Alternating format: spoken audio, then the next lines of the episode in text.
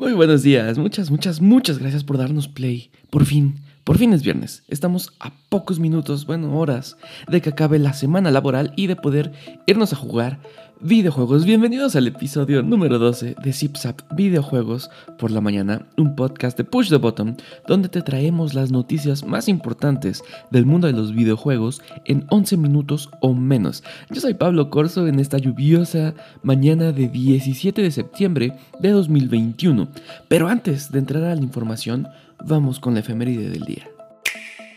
Grande Auto 5 está cumpliendo 8 años de haber sido lanzado el día de hoy.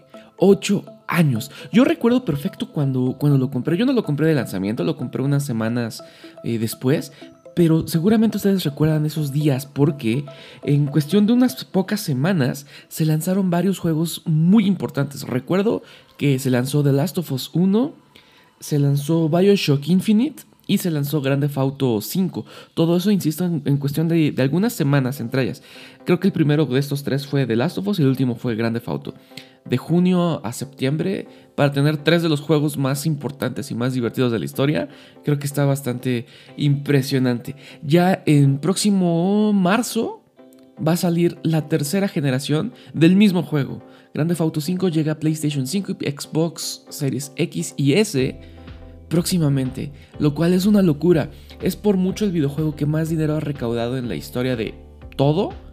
Es un juego, todo el mundo se va por el online, pero yo disfruté muchísimo la campaña, se me hace una de las mejores campañas de la franquicia, si no es que la mejor, ¿eh? Esta cuestión de manejar a tres, personas al mismo tiempo, las misiones, las, las decisiones que puedes ir tomando, maravilloso.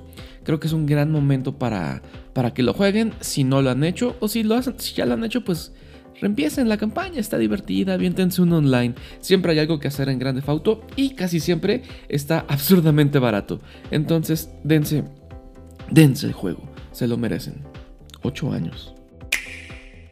Si ustedes son fans de Mega Man como yo, esta noticia les va, les va a gustar. Seguramente recuerdan a Monster Hunter Rise, este videojuego que fue lanzado a principios de año. De momento es exclusivo de Nintendo Switch. Es un juego muy divertido, cazar monstruos, etc. Una franquicia sumamente conocida.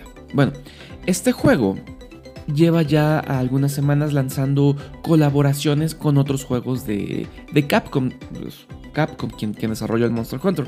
Apenas hace como un mes tuvimos el evento con, con Okami, donde podías desbloquear, desbloquear a Amaterasu para poder usarlo en el, en el juego. Eso estaba increíble. Bueno, pues está llegando Rush, el perrito de Mega Man, a Monster Hunter Rise.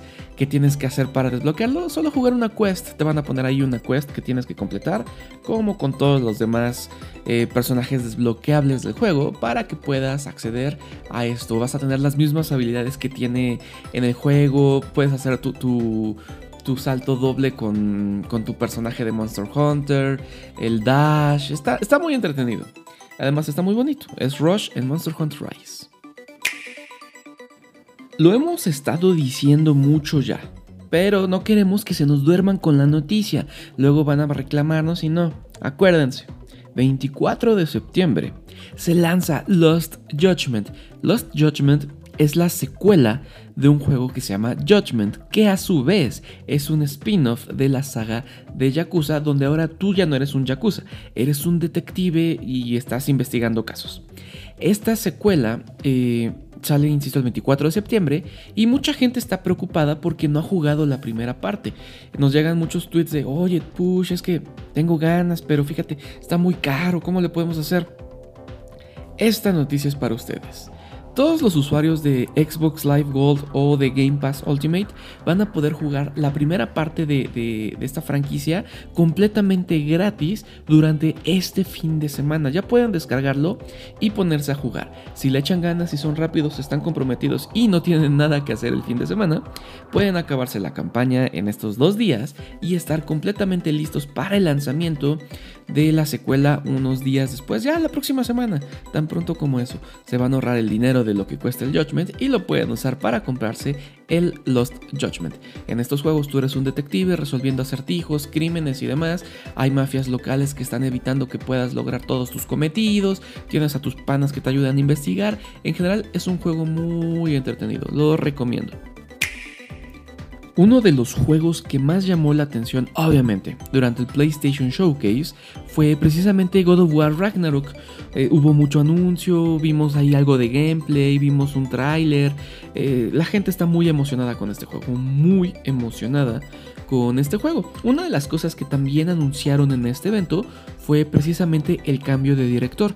Cory Barlog ya no va a ser quien dirija la, secuela. Sin embargo, eh, ha sido muy muy, una pieza muy importante dentro de toda la estrategia de marketing porque todos lo ubicamos como el tipo que hace God of War. Entonces, recientemente estuvo dando una entrevista donde estuvo hablando ahí que si los procesos, que si God of War, que si el primero, el segundo y demás, y dio eh, una información bastante importante. Ragnarok va a ser el último juego de esta saga de, dioses nórdicos. ¿Por qué? Porque dice Cory Barlog que hacer un juego de God of War toma demasiado tiempo, que si la fueran a hacer una trilogía como casi todas las franquicias de, videojuegos, les tomaría más de 15 años terminarlo. Más de 15 años. Eso sí es muchísimo tiempo para, para, una trilogía. Yo sé que seguramente hay películas que se han tomado hasta más tiempo, pero Cory Barlog dijo, ¿sabes qué? Nada, vamos a hacerlo solo dos juegos y vámonos. Así que este nuevo Ragnarok que estaremos viendo en 2022 va a ser el final de la historia de Kratos y Atreus contra Thor y los demás dioses nórdicos. Está bien, se me hace una decisión muy sensata. Siempre son buenas noticias y siempre nos va a dar gusto cuando personas muy talentosas se unen para formar un estudio de videojuegos. En esta ocasión, un grupo de ex empleados de Ubisoft se juntaron y fundaron Nesting Games, un nuevo estudio que va a estar trabajando desde, desde Quebec en Canadá y que acaban de anunciar su, su fundación, su creación hace un par de horas. ¿Cómo lo hicieron? Obviamente a través de un comunicado de prensa. Lo curioso aquí es como, o sea, insisto, acaban de nacer hace dos horas y están tirándole a Ubisoft. El comunicado lo, lo escribió, lo publicó Jordan Chivost, no, no, sé si pronuncié eso bien, espero que sí, que es uno de los líderes de Nesting Games. El comunicado dice, queremos regresar a crear RPGs enfocados en inmersión, grandes personajes, poderosas historias y un sólido gameplay. Queremos alejarnos de mundos abiertos masivos llenos de iconos que debes de limpiar. Queremos regresar a experiencias que respeten el tiempo de los jugadores. Está bien, sí, creo que todos entendemos de qué está hablando, ¿no?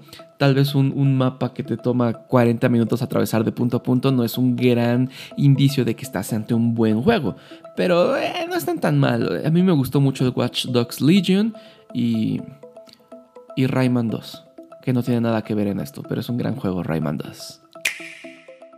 Hemos llegado al final del episodio número 12 de este podcast. Ya estás informado al corte de las 9 de la mañana del 17 de septiembre de 2021. No se olviden que regresan los retro weekends a push the button, así que atentos a nuestro Twitter este fin de semana y pásenle a Discord. Es este punto de encuentro donde todo PTV está y la gran comunidad que tenemos, estamos ahí platicando, comentando, debatiendo, recomendando, jugando. Próximamente vamos a estar armando ahí pláticas eh, un poquito más, más casuales en nuestros canales de, de voz con toda la comunidad. Entonces todo, todo está ahí, todo es 100% gratis. Obviamente las invitaciones hay por todos lados, así que jálate, va a estar increíble. Yo fui Pablo Corso, recuerden seguir a Push the Button en todas sus redes sociales. Nos escuchamos en 72 horas con ZipZap Videojuegos por la mañana.